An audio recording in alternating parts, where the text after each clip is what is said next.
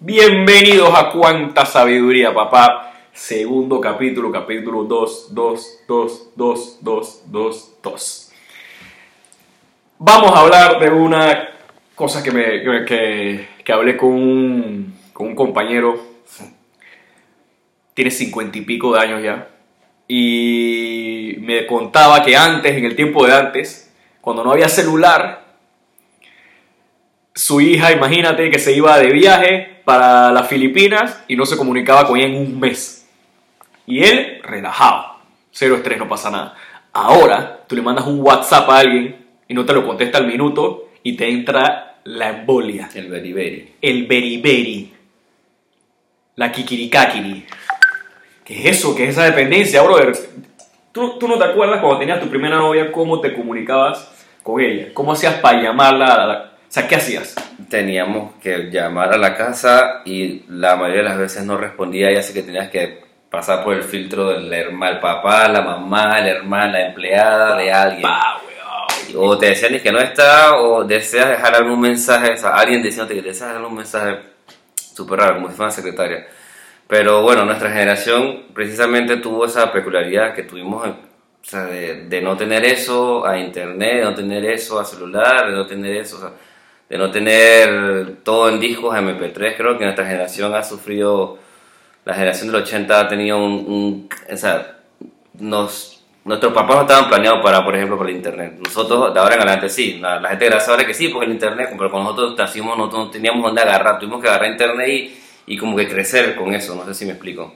Yo No me sé. acuerdo que uno de, mi primer celular, creo que fue cuando tenía como, ya no sé, 19 años, una cosa así. Tú tenías uno que era como que era como que era como si fuera un teléfono, no me acuerdo, que era El, ese era ¿cómo se llama tricom. ese tricom. El tricom, porque era, era, era con radio. O sea, que todas Ah. las personas que tuvieran, o sea, imagínate que tú tienes cinco personas en tu familia y cada uno tiene uno, ¿no? Uno, el dos, el tres, el cuatro, el cinco, y tú te comunicabas con ellos de que, eh, papá, ¿qué es lo que es? con un walkie-talkie. Un walkie-talkie. Mm.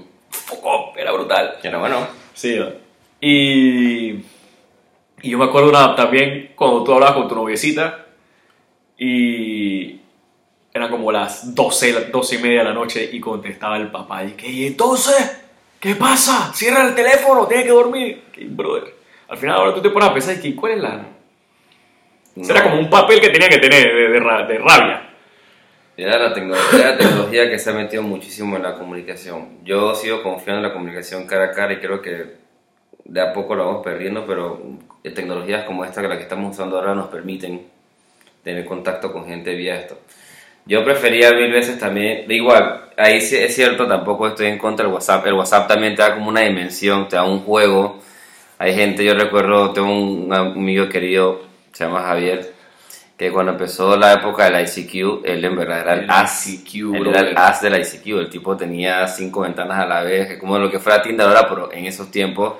Y el ICQ te daba como la opción de tú poner como tu perfil y poner lo que te gustaba. Y había un muñequito de que, que fútbol, y era un muñequito como jugando fútbol.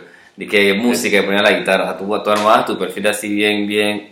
Ahora arcaico, en estos tiempos era una locura. Qué locura, ¿verdad? Pero eso, digamos que esos primeros messengers File transfer. ¿Eso era ahí o era MSN?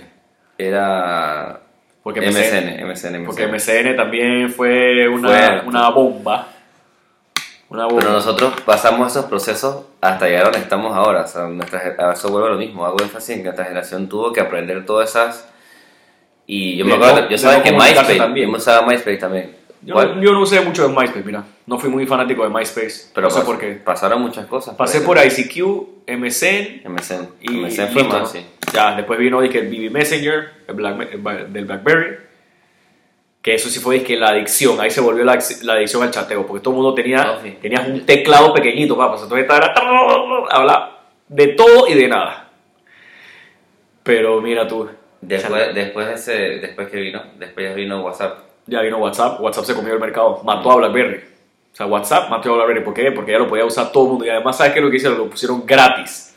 Hasta que después ya había tanta gente en su, en su, en su plataforma adictos a chatear que el precio que le pusiera te lo iban a pagar. ¿Y qué hicieron? 99 céntimos por persona. Me dije, ah, sí, tra- tranquilo. Millonarios. ¿Y quién compró WhatsApp? Facebook. que son los dueños de Instagram. Pero ese es otro tema para otro capítulo de cuánta sabiduría aquí con mi amigo y mi hermano José Alberto Yao. Nos despedimos de Barcelona. Bless.